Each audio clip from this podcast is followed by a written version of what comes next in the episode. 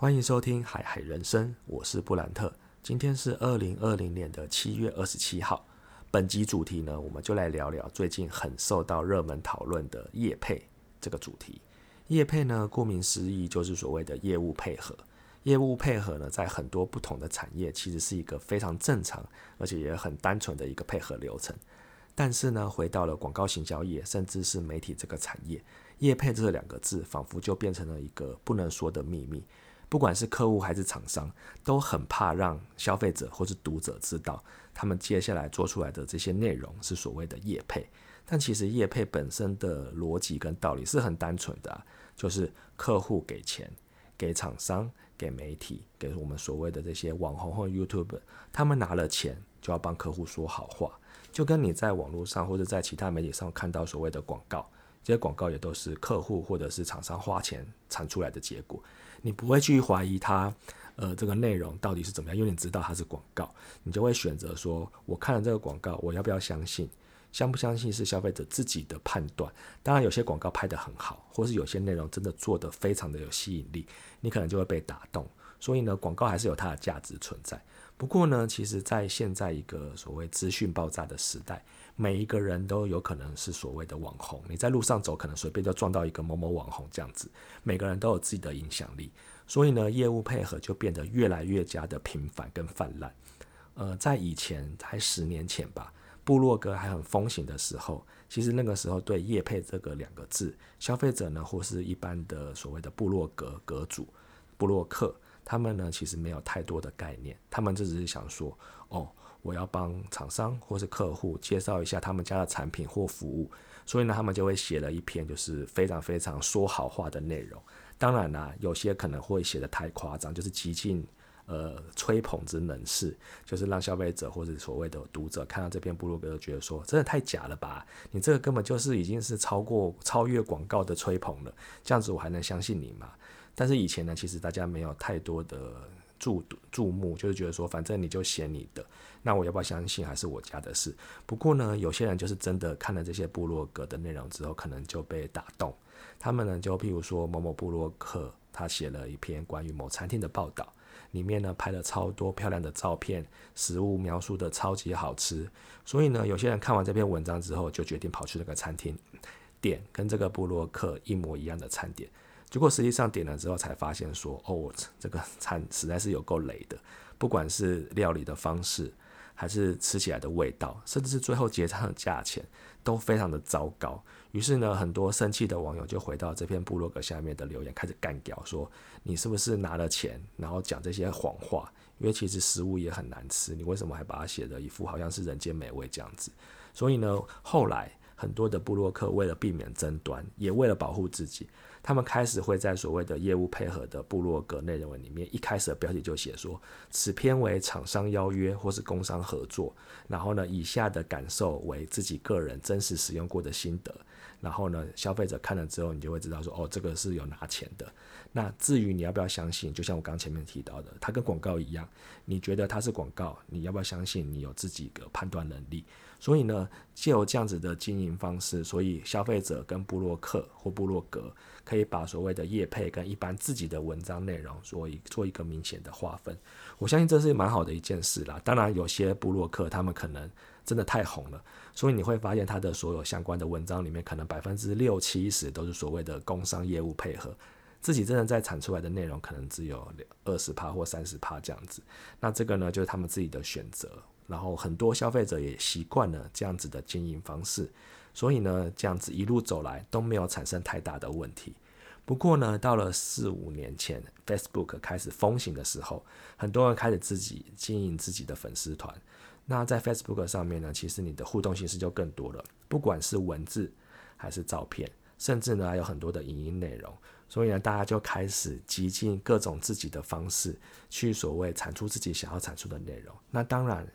因为你受到了关注，因为你的追随者变多，或者这个粉丝团的人数变多，就会有很多的厂商开始找这些所谓的知名粉丝团的负责人，或者是粉丝团的拥有人或创作者来跟他们洽谈合作。所以呢，从部落格转移到 Facebook 粉丝团上面，其实中间也经过了一段阵痛时间。那在我们以前在配合的时候，其实很单纯，就是看这个粉丝团。的粉丝人数到底有多少。粉丝人数越越多的，那当然它就是我们配合的首选。不过呢，后来我们也会去看看它里面发文的一些互动率，意思就是说，虽然可能这个粉丝团有二十万或三十万的粉丝，但是它每一篇发出来的文章或是所谓的贴文，可能下面的留言不到一千个，甚至留言也不到五百个。意思就是说，它的追踪人数虽然很多，但是它的每一篇文章或每一篇贴文，跟所谓的网友粉丝互动率是很低的。那我们就会在评估说有没有必要跟他配合，因为即使你花了很多的钱，跟他真的做了一个非常棒的贴文或是一段很棒的影片，但是消费者并不买单，那就是一个空有名号空有粉丝数的粉丝团，但是对我们所要传递的客户的商品或者是相关的服务内容，其实没有任何的帮助。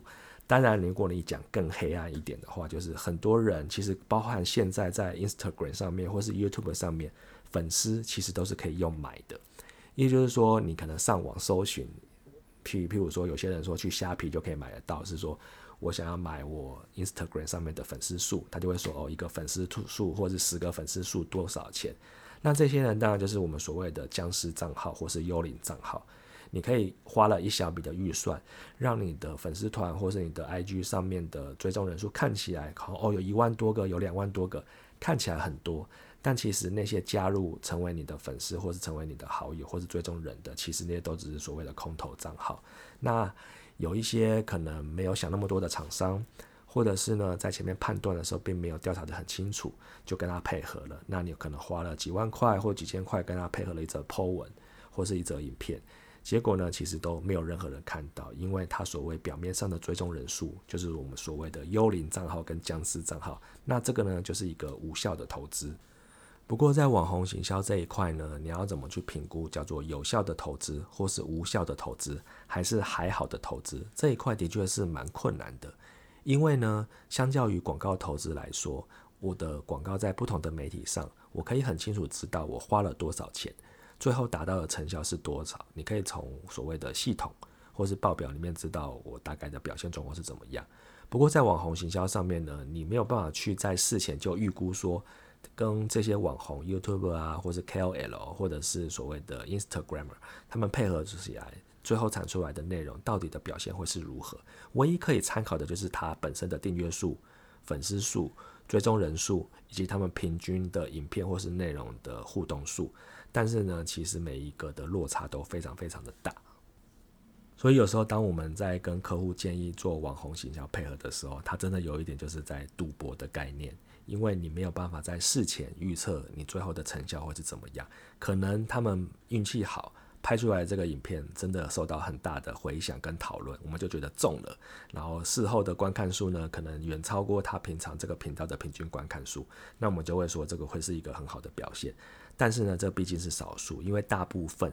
配合出来的所谓工商影片或者是业配合作的内容，其实都比不上他们自己本身自然产出的一些相关内容。因为现在网友都很聪明啊，你如果在事前就告诉他说这个是业务配合，除了像那种百年难得一见的浩浩，他全部的影片几乎都是业配，但是他可以把业配做得非常好笑之外，大部分的所谓创作者。他们将他们要去做所谓的业务配合合作的时候，因为已经不是这么的自然，他必须要把厂商提到的东西，或者是优点，或者一些要提到的内容，跟他自己本身的影片结合在一起。有些人可能就真的没有天分，你叫他自己去搞笑或者讲一些干话，其实是没有问题的。但是你叫他去工商，可能就会变得非常的尴尬，所以导致最后的成效呢，可能不如他平常平均的观看数。所以我们真的就会觉得说，好啦，就去赌赌看这样子。那夹在中间代理商的角色呢，就是在事前先跟客户打预防针，告诉他说，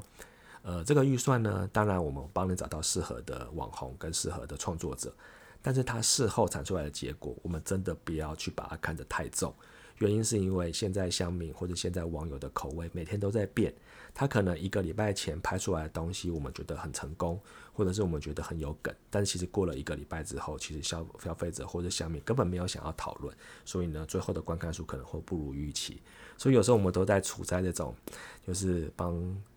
最后的结果想一些说法，或者甚至还要分析说为什么会现在这样子。不过啦，真的网友的口味太难捉摸了，有时候这就是赌运气的概念。那今天特别会想要讲到叶佩这个主题呢，主要是因为在在在前阵子，监察院呢公布二零二零年台湾总统大选的政治现金收支。现在的政治现金的明细真的比之前好了非常多。以前呢，你可能就知道他大概花了多少钱，可是你没有办法特别知道他这些的钱花去什么地方，每一个平台或者是每一项支出到底是多少。不过呢，因为现在真的越来越透明，所以你可以很清楚的知道说他收了多少钱，这些钱花在什么地方，所有的收支、所有的支出都变得非常透明。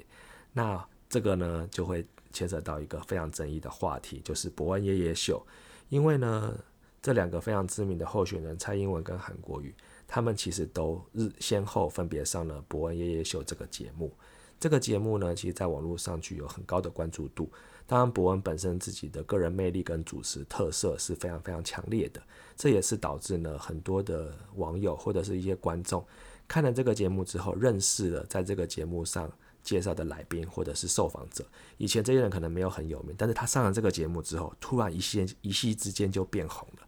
所以很多人会觉得说，诶，伯恩夜夜秀会是一个可能让我知名度增加，甚至可以让我变成当下红人的一个很好的节目机会。所以当时呢，呃，蔡英文是先上了《伯恩夜夜秀》这个节目，当然里面访谈内容就大家自己去看，其实就一样他自己的风格。这种网络节目或者是主持人风格很强烈的节目，它里面的所谓的调性或者是访谈内容，当然都是要比较所谓走在钢索上面，比较极端一点。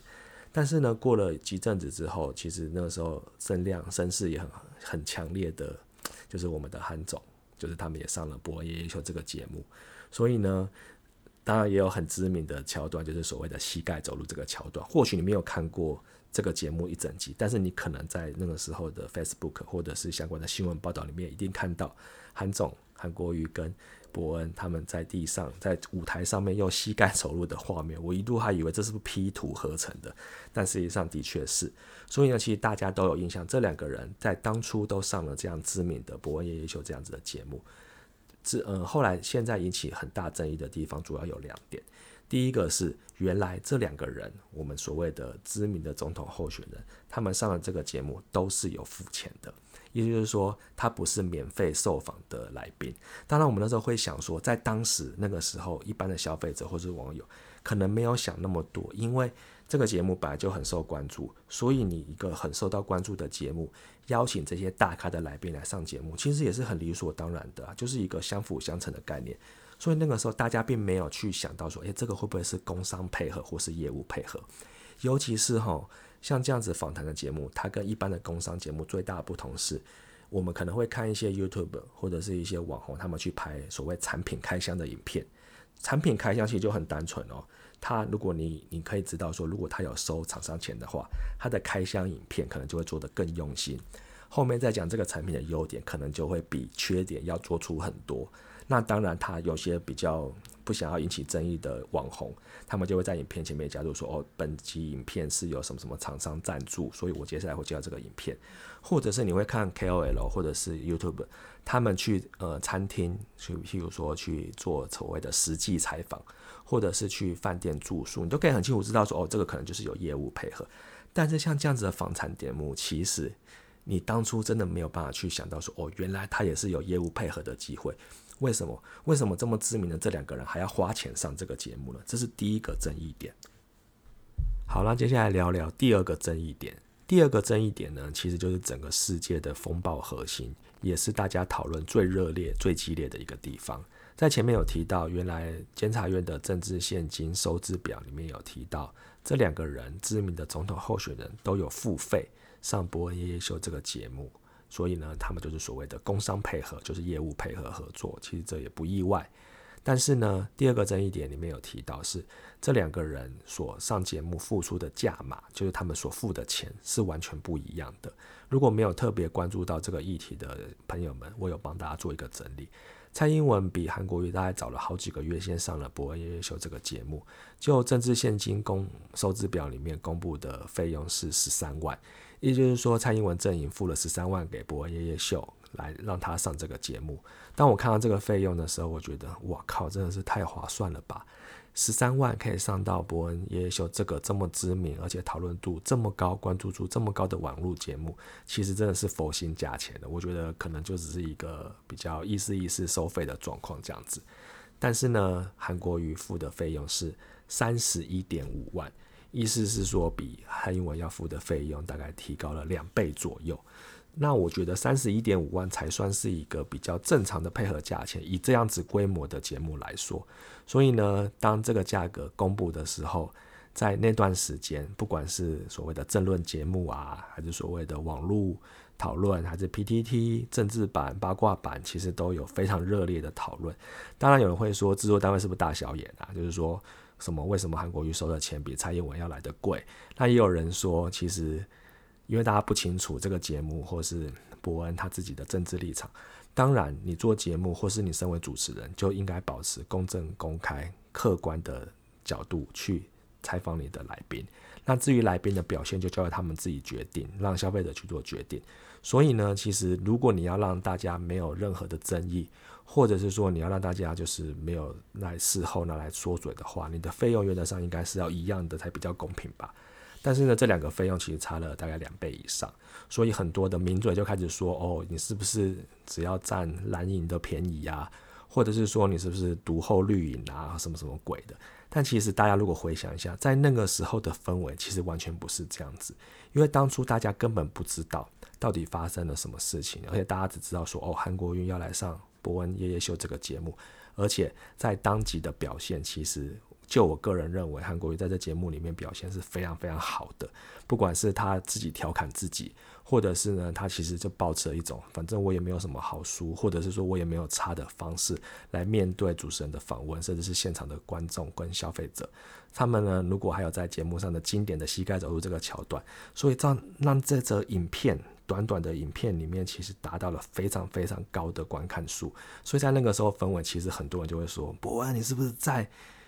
带风向啊，你是不是要把韩导拱上去？所以其实，在那个时候的讨论，只是大家觉得说，为什么你要做这件事情？但其实事后你回想来看，哦，原来他们都有付钱，你有付钱让他来上的节目是 OK 的，而且韩国瑜的阵营付的还比较贵。也有人开始调侃是说，哦，原来可能怕伯恩当初怕说可能。请韩国瑜来上完这个节目之后，他可能这个节目就要收了，或者是说有很大影响，所以他收比较贵的钱。但其实我觉得也没有贵多少啊，贵个几十万，你就可以让这个节目受到很大的影响。所以其实你现在回头看，把这两个东西比对起来，哦，其实是蛮有趣的啦。那我最后会想说，其实你收了钱，你也没有什么问题，因为就是工商配合。但是你在当初一开始的时候是没有。让消费者知道，你也没有让观众知道，说我是有收钱让他们来上这个节目。很多的消费者或是网友就是直接就投射是说，哦，这两个知名的要来上节目了，那我就看你去怎么访问他，看他的表现会是怎么样。其实没有那么大的反感，或者是那么大的冲突感。但是事后呢，被监察的单位检视出来，才发现说你有收钱。而且费用又不一样，所以引起非常非常多的讨论跟关注，也有人开始骂啊什么什么什么之类的，导致伯恩在新闻报道出来之后，过了几天，他也拍了一个大概十几分钟的影片，开始讲这个过程的来龙去脉，然后也有跟所谓的观众或是所谓的消费者做个道歉。那我觉得道歉是他自己的选择了，但他里面有提到一个点，他说他向支持者说对不起，他承认未他承诺未来。如果这个节目里面还有政治人物要上这个节目的话，他的收费必须要透明揭露，就是以后他会清楚跟大家说，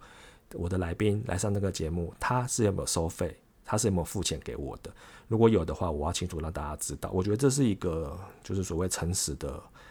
让消费者知道有这件事情，就如同我一开始有提到，当消费者知道这个是有付费的，他就自己会去判断是说这是工商服务，那我有没有必要百分之百相信这样子的内容？甚至我可以选择不看，因为工商就是。立场就不是不正不中立嘛，你的访问也有可能就是比较偏向这个受访者，你也可能就是比较给他一点好的机会，让他有很好的表现，所以那个时候才是争议这么的大。但是如果你事后我就最后的结果去看，其实你说韩国瑜付了三十一点五万，有没有效？我个人觉得超有效的，因为最后就我今天七月二十七号。去看他们在 YouTube 上面的最后的影片观看数，当然之后可能会更多啊。但是以现在今天的数字来看，韩国瑜付了三十一点五万，最后的总观看数达到了六百九十三万次，六百九十三万次一个影片有接近七百万的观看次数，是很恐怖的。那你说蔡英文呢？蔡英文付了十三万，他的影片观看数是五百二十一万，也不差。但是其实观看数只是一个最终的结果。不过在那个时候的氛围，如果大家有非常非常关注选举的时候，就像我刚刚提到的，这个影片就是那个。韩国瑜上播爷爷秀这个访谈影片出来之后，其实很多人会讲说，哇，是不是真的有造成影响？因为可能本来的中间选民，因为他韩国瑜在这个节目里面有很好的表现，导致可能会影响他们的投票态度，或者是本来本来就没有那么喜欢他的人，看了之后觉得说，哎，原来其实他还蛮幽默的，因为本身韩导就是一个哦，韩总就是一个非常具有舞台魅力，而且具有个人特色的人，在我。查这些相关资料的时候，甚至还有人说，如果韩国瑜去做直销，他一定是最高等级的，他的信徒一定非常非常多，下线可能会遍布全台，就是一个超强的人这样子，这个没有问题，他本身就是一个很具有个人特色魅力的人，所以你这样回头去看付的这些钱跟最后所造成的结果跟所谓的讨论度，其实我觉得，如果你把它去做评估的话，我并不觉得他有吃亏哦，而且在那个时候，其实大家都说他表现得很好，所以这就见仁见智啦。最后呢，就来总结一下，其实这个议题为什么会被炒得那么激烈？你说在那个时候总统选举的过程当中，难道这两个阵营只有付钱给伯恩夜夜秀吗？他们没有付钱给其他的网红吗？其他的所谓的 KOL、YouTube，他们没有收钱跟他们做业务配合吗？如果你真的要去猜一项一项猜出来，你可以发现那个时候在网络上所有跟两个阵营相关的宣传，不管是用插画的方式。不管是用拍影片的方式，不管是用图文的方式，其实都有可能有业务配合，就是付钱这件事情所产生。那你当然会说，那为什么伯恩被挑出来骂？原因是因为你在你的明细里面，第一个你的名气可能是最大的前面几个知名网红之一，第二个是你的费用，两者是不一样的。当然，其他的网红收费标准其实没有特别被拉出来，只是说你很可惜。不是很可惜，很倒霉的被拉出来当做剑靶，所以呢就会有很多一起很多的讨论，这是第一个。第二个呢是，其实业我如同我一开始所提到的，业务配合在这个业界，你不管它是不是不能说的秘密，其实就是一个很单纯的配合啊。你只要有清楚的告诉消费者说我这个是有工商配合的，其实后面就不会有那么多的争议。只是因为你是一个访谈节目。就是访谈跟访谈跟开箱是完全不一样的，跟商品其实不应该有那么直接的连接。但是你在这个节目里面去捧墨特定的候选人，我先不管你有没有捧墨，你在里面的过程访问的态度啊，或者是跟访受访者的互动，其实如果事后来做检视的话，很容易就被拿来做联想，说你是不是有在所谓推荐特定的候选人。所以这个也是非常非常敏感的。第三个呢，就是在台湾。只要任何东西跟政治牵涉上关联，不管是你付费啊、没付费啊、价码不一样啊，或蓝鱼或绿营啊，或什么什么之类的，只要跟政治扯上关联，其实都会被无限的放大。因为啊，如同我前面第一集跟第二集有提到，台湾的消费者是很关注新闻的，但是又不相信新闻，不过他们又爱看。所以你如果在譬如说晚上大概九点之后。打开电视机，转到有线新闻频道，你扫一轮就可以发现，几乎全部都是所谓的政论节目。好，他们说所谓的访谈性节目，就是请了一堆名嘴跟不知道哪来的人在那边聊东聊西，所以刚好这个话题就是一个非常适合拿来当。在争论节目里面来讨论的话题，你现在不管蓝绿相双方可以互相骂来骂去，或者是说可以拿来做文章，甚至也有可能提到说，哦，原来伯恩是不是谁谁谁的侧翼呀，或者是说是不是要操纵选举结果？Come on，他有这么大的影响力的话，他就不会只有在现在这个位置了，他可能会更高，就是他的影响力可能会更高。所以其实台湾消费者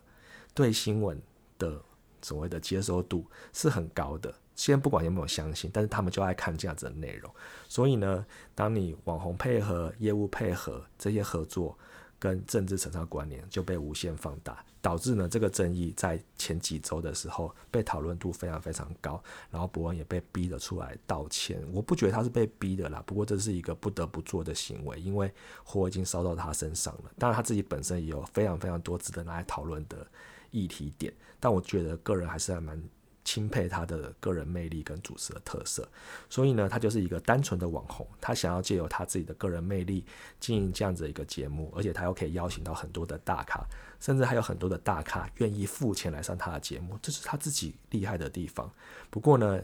比已经疯掉的网友或者是一些比较。